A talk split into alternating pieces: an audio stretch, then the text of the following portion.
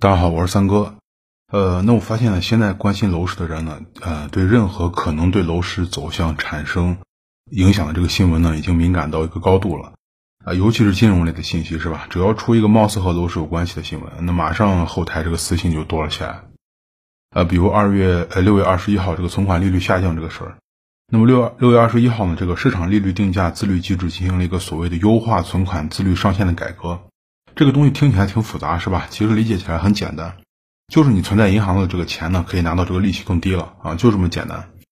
按照这个优化过的利率来看呢，几乎所有银行的三年期的这个利率都出现了一个下降。呃，比如说以我们最常见这个工行来来看，那工行调整过的利率呢，三万元起存三年的利率呢，从三点八五下调到三点二五，那下降零点六个百分点。那么五十元起存的三年利率呢，从三点七一二下调到了三点二五，下降了零点四六二个百分点。至于两年和一年期的也是一样啊，都是全面下降。只有五十元起存的六个月和三个月的利率略微上涨了一点，六个月上涨了零点零四五个百分点，三个月呢上涨了零点一一五个百分点。呃，那这个新闻出来后，网上就有人分析说，啊，这个调整不算全面降息，只只是存款利率市场的改革，而且不是全面下调利率，是有升有降。呃，这种话其实怎么说呢？我觉得这属于这种啊政治正确的废话。因为这次调整呢，它就是通过啊局部降息去释放流动性啊，没错，就是一个局部降息。至于那个三个月和六个月的这个呃定存利率上涨呢，说真的，那点涨幅谁关心呢？对吧？你涨了以后的利率还没有把钱放到余额宝里面来的这个利息高。那这波的这个降低利率呢，就是让想安安稳稳存个长时间定期吃高利息人呢，那就是趁早打打消你去吃银行利息这个念头。呃，可以这么说，这次这么快、这么急的降低存款利率呢，基本属于一个定向打击的躺平，呃，定向打击这个躺平人群。就是说，你想躺平吃银行，没门儿啊。那银行是什么？靠什么赚钱呢？靠利差是吧？那过去十年的中国商业银行存款利率呢，主要是一年定期啊，长期都都在百分之一点七以上，而年化贷款利率则在百分之四点六左右。那么利差呢，就三个点儿啊，也就是银行是躺着躺着赚钱，稳赚不赔。那这次改革后呢，没有高利息可以再吃，也就是说，如果还想让钱生钱的话，那麻烦您把钱从银行取出来，是吧？投到风险更高的这个市场里面去，啊，比如说股市呀、啊债券啊，对吧？楼市啊，还有其他资本市场都可以，是吧？欢迎大家来玩一玩嘛。呃，毕竟就像网上说那个嘛，搏一搏，单车变摩托嘛，赌一赌，摩托变路虎嘛。那么这个事儿呢，基本上就是这个事儿。咱们说一下这个对楼市的影响，是吧？这个估计关心的人最多的。那这次存款利率改革呢？有人说对楼市呃会是一个利好，呃会推动接下来房价上涨。那这种说法我可以肯定的给大家说是站不住脚的。那那么存款利率下降主要是来自两个方面原因。第一呢是为了降低中小银行的高息揽储的一个操作，那么降低银行的金融风险。第二呢是让银行更好的为实体经济服务。当然这个是官方的意愿，至于它能不能真的为实体经济服务，那就要看后期表现了。那说白了就是先降低这个资金的收储成本。就是资金的这个收储成本，就是也就是银行靠什么赚钱？它付出利息，把大家的资金吸收进来，对吧？然后再作为各种金融服务、贷款什么，对吧？再放出去。当然，咱们这个就不考虑央行的这些，呃，放水的操作啊。那么，先降低这个资金收入成本，那么为了以后呢，降低贷款利率，做好一个利差空间，就做一个合格的经济润滑剂。为什么说为以后降低呢？那在前几个月，大家知道一直有这个惠普金融这个消息，包括，呃，最近如果你看银保监会的新闻，你会发现要求银行在未来的话，得继续降低的话，这个贷款利率，也就是说用贷款利率市场化。那么降低利率以后呢，更好为实体经济服务。那也就是说，让能贷啊，首先是把贷款门槛放低，面向更多中小企业；其次呢，就是把贷款利率放低，那么让中小企业贷款的这个资金压力啊，利息压力降降低一点。但银行它不可能说是。嗯，白白的把利这个利润给你让出去是吧？所以说我先把这个收储成本降低，就是存款利率降低，把成本压低，到时候那边再降点，两个中和，基本上银行也没吃什么亏。那至于因至于这个因为存款利率下降而被释放出来这个资金呢，对冲击楼市来说呢，基本上就是杯水车薪。有的人就是完全就是在想当然，说这个东西对楼市利好，这是瞎说的。虽然我比较看好楼市，但我认为这个话根本站不住脚，因为你你。释放出来这点资金太少了啊！而且释放出来这些资金，别人完全可以买到别的东西啊，是吧？其他理财产品，或者说股市呀、债市啊等等，是吧？这种金融市场。还有一点就是，你真想买房投资，这些人，你都到这会儿了，谁还能把钱存成定期呢？对吧？大家想，从疫情后的二零二零年到现在，只要是个热门城市的房价呢，几乎都打了一波去年看空楼市的脸，对吧？那但凡有投资想法的人能进场的，早在疫情后已经陆陆续续进场买过了，不管买大房子、小房子、新房、二手房都买过了。那等到大额长期存款降息才这个刺激才去买房，那对不起，这群人呢，压根儿也不是楼市的准投资人群啊！就这群人，即使降息了，这群人也不可能把钱取出来就买房子啊，也不是什么楼市的投资人群。所以这个信息呃新闻大家看看就可以，不用紧张，这个事儿会对房价上涨起到一个推波助澜的作用。我估计到朋友圈要忙活了，是吧？目测这两天朋友圈这个卖保险的这个文案可能会变多，大家可以注意看一下。其实大家对这个存款降低利率这个事儿这么敏感的，还是楼市上涨这给大家整的啊，把人整的有点惊弓之鸟了。也就是说，只要能和楼市牵扯上关系的，都开始各种猜测和分析。说真的，这个完全没必要，是吧？那过去年楼市的这个上涨已经把趋势展现的很明了了，让土地、人口还有经济产业的发展，这个才是楼楼市的一个主要发动机。那其他的最多就算个可有可无的一个催化剂，你就像加油站给你卖那个燃油宝差不多。那当然，疫情后宽松的这个货币政策，它导致金融避险成这个情绪的蔓延呢，最终这个助推了资产价格的上涨呢。呃，它也是助推这波房价上涨动力之一。但是疫情这个事儿，它属于偶发的不可抗力事件，对吧？所以说咱们不能把它当做一个常态化因素来讨论。那这些杂七杂八的信息呢，就是我建议大家就直接无视。那么真心关心楼市的话，现在应该关心的是土地问题。那么集中供地开始后呢？等于说硬是接过了这个疫情后楼市上涨的这个接力棒，就像跑跑这个接力赛一样，是吧？先是疫情，啊，疫情完了以后，这个央行宽松的货币政策，那么宽松货币政策一开始推动，首先是给这个房地开发商把这个资金问题解决了，是吧？那一九年房地开发商资金融资渠道很紧，其次呢就是资金利率成本，呃，资金的成本在下降，再一个呢就是说。货币政策一宽松，那么人的这个避险情绪就开始加深，人觉得可能会有通胀，我的会导致我的钱贬值等等。那么等于他呢，先是第一轮，那么第二轮呢，等于他跑第一轮，他他拿第一棒，第二棒呢就是这个呃集体工地，对集体工地接了第二棒，那么就是让货币政策已经开始平稳收紧后，楼市呢又来了一次原地起飞。呃，这里面就是得说一下，比如说厦门是吧？厦门是现在这个楼市投资城市中，呃，绝对是一个出圈的典范。不仅是这个闽南语系的投资人群最爱呢，全国各地只要说去福建买房的话呢，基本厦门都是首选啊。那五月份厦门第一轮集中供地呢，一共出让了五块住宅用地，全部出让成功，没有一个流拍的。那么平均溢价率呢，达到百分之二十九点三七，也就接近百分之三十。六月份厦门按照厦门的说法，六月份这次集中供地是增加了土地供应，一共出让了十一块住宅用地，和第一次一样，全部出让成功，呃，一个流拍的也没有。那么平均溢价率达到百分之二十四。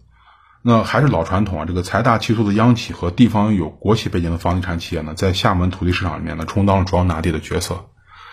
呃，那么就是带动地价上涨这些有国资背景的企房企呢，永远是首当其冲啊。那毕竟财大气粗嘛。那么土地市场的大量溢价呢，证明房企对厦门楼市未来依然看好。那从呃过去五月份的这个厦门楼市走势来看呢，房企这个押宝呢，暂时还没错，对吧？呃，因为在过去五月份呢，厦门新房成交了五十点零九万平方米，环比四月呢上涨百分之五十三点六。如果比去年同期呢是上涨百分之一百六十五点七。那新房成交突破五十万平米的厦门呢，这个是什么概念呢？就是它已经接近了二零一六年，大家注意是二零一六年啊，棚改那年，二零一六年四月份以来的一个峰值。而那个时候的厦门，它是在全国楼市被棚改货币化推动情况下才达到一个最高峰的，有一个大背景，对吧？那五年过去了，在这个房住不炒的不停打压下呢，厦门楼市也就再次接近曾经的一个顶点，也就是说轮回了一圈，房价爬的比之前更高了。那一月到五月份呢，厦门的这个新房成交量呢，已经达到了二零二零年全年的百分之七十六，就去年百全年的百分之七十六。如果再加上五月的和六月这两轮集中供地后的这个土地价格上涨的话，那对未来房价的这个推力来看的话，厦门在今年下半年的新房楼市呢，还得继续升温。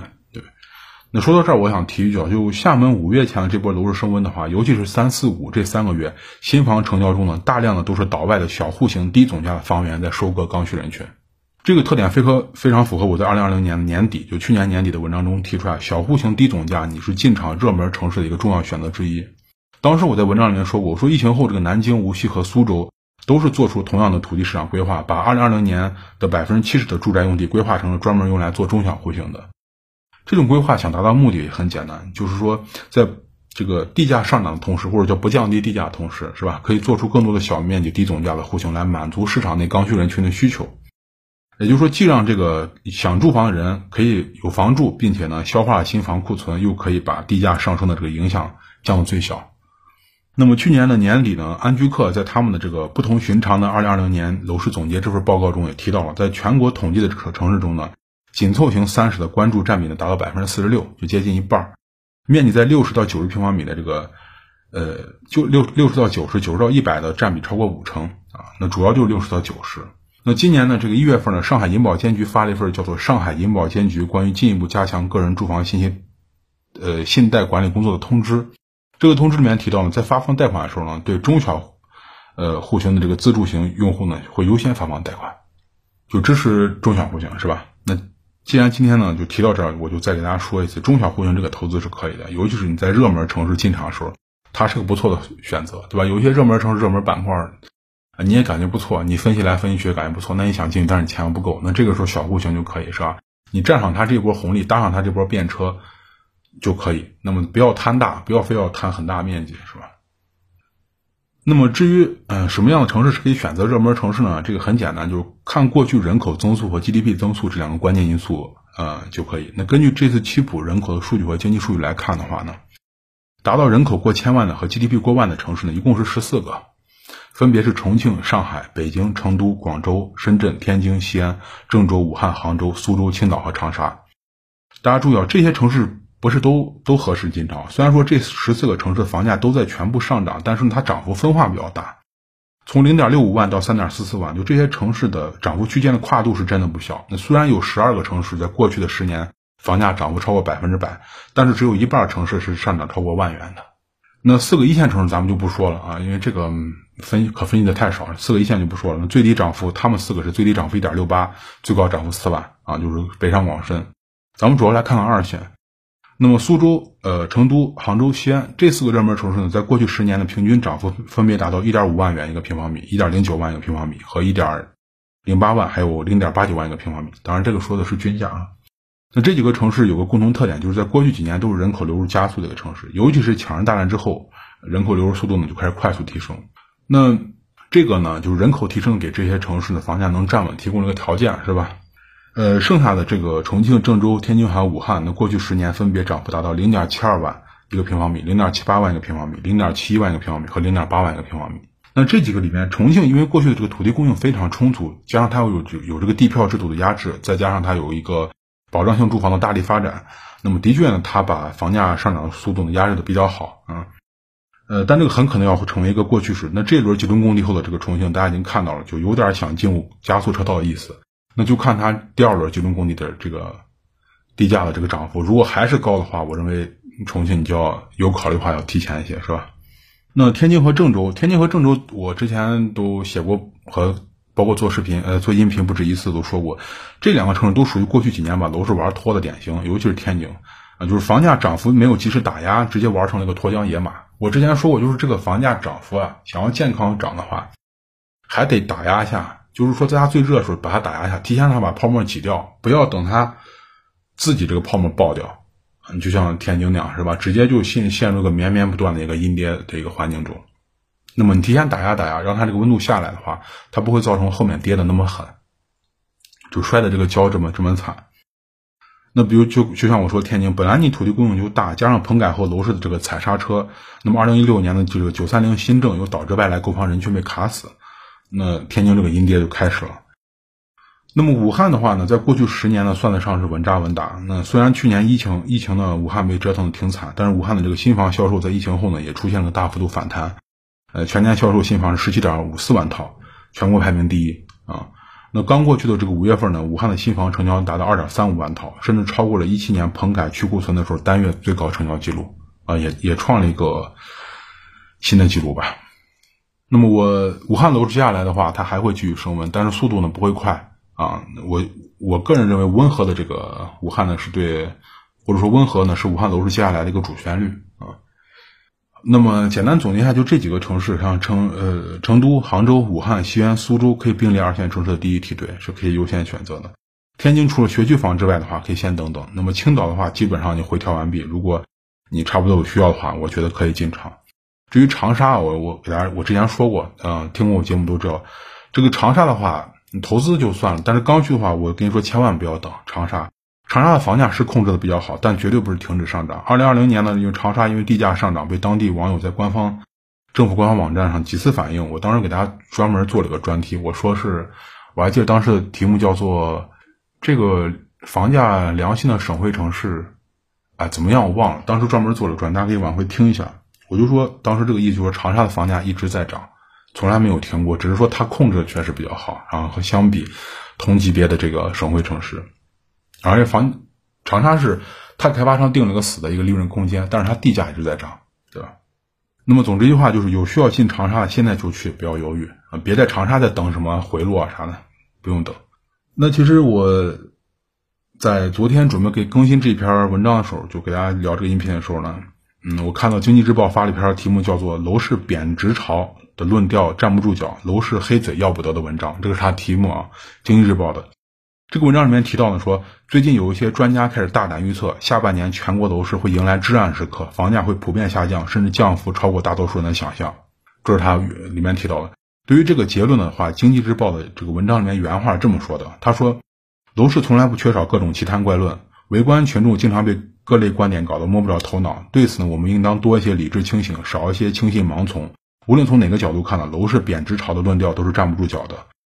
实际上呢，在全国范围内来看呢，楼市分化趋势早已经形成，并进一步加剧，根本不存在所谓的普涨和普跌之说。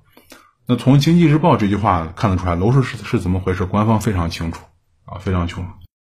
那么这个也是，呃，近期比较少有的官方的为楼市这个来站台的这个文章啊。其实我之前就说过。这个有人如果跟你说什么普涨普跌，就不带城市跟你说，一说就全国房价什么时候涨，全国房价什么时候跌，这个基本上就属于瞎说啊，张嘴就来。这回我看经济日报也开始说这个事儿了，是吧？应该这两天有不少人在网上又说了，下半年房子要大降价。所以说，面对楼市的话呢，不用疑神疑鬼啊，也不用草木皆兵，就是在分化这个楼市的后时代的话呢，你还想买房的话呢，就抓住那些还在上涨的、动力充足的，而且有。有后劲儿的城市，这个就足够了啊，这就足够了。呃，那今天给大家聊这呢，是我昨天写一篇文章发在我的微信公众号上，大家可以去看一下文字版。那么在微信里面搜索“听三哥说”，就会关注我的公众号了。呃，关注之后呢，大家可以在文章底下留言，有什么问题我看的话会回复大家啊。呃，如果你问题比较多的话，也可以加我的知识星球，那加入方法也在这个微信公众号上啊，或者加我微信就可以。呃，那好，那今天的话呢，就先和大家聊到这儿，咱们下期再见，谢谢大家。